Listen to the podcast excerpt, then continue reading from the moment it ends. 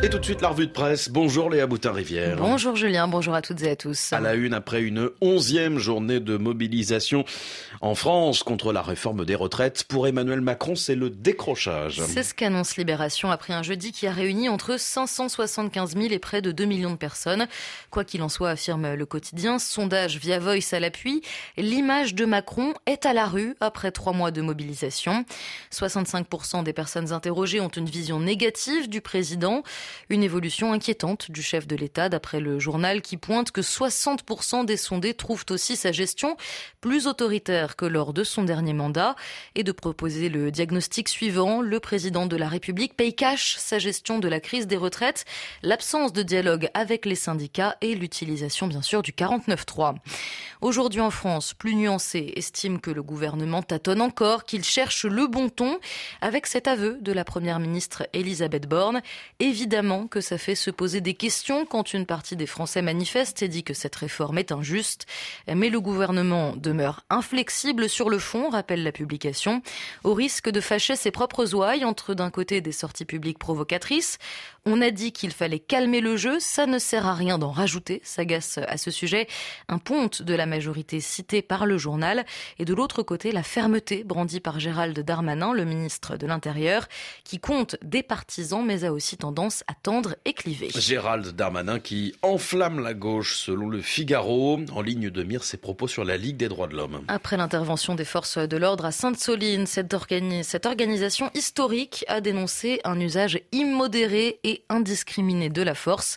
Réaction de Gérald Darmanin, des interrogations sur les subventions versées à la LDH et le Figaro de citer la classe politique de gauche qui fustige, critique et surenchérit sur le sujet.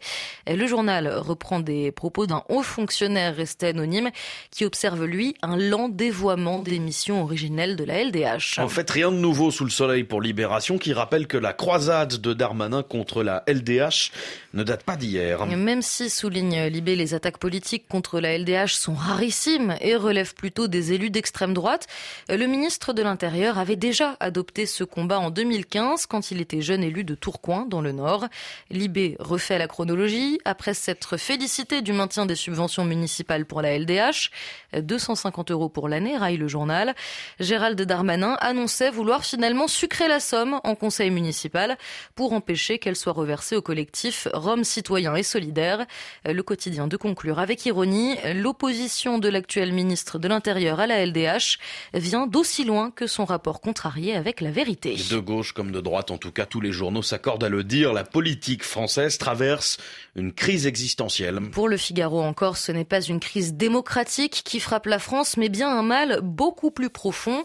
Finalement, les événements récents n'ont été pour le journal que le déclencheur d'une défiance collective qui bouillonnait depuis longtemps. Crise politique aussi en Israël, où le Premier ministre Benjamin Netanyahou frise la guerre civile. Les mots sont forts, ce sont ceux du monde qui dit risquer une hypothèse et si le gouvernement de Benjamin Netanyahou était incompatible avec la poursuite de la normalisation israélo-arabe, une évolution entamée en 2020 et qui exige, selon le journal, sinon une ouverture, du moins une manière de retenue dans les territoires palestiniens occupés.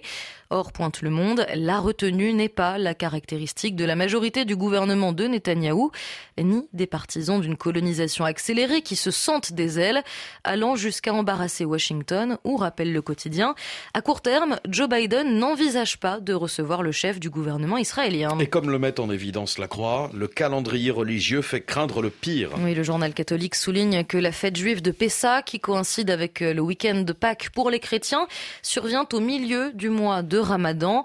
Des incidents ont eu lieu cette semaine, tirs de roquettes et interventions au forceps du maintien de l'ordre israélien. Bref, la Croix est pessimiste. Un cycle de violence et de représailles s'amorce, prédit la publication, avant de terminer tout de même sur une note d'espoir. Puisse Jérusalem mériter son surnom de ville de la paix. Léa Boutin-Rivière, merci beaucoup.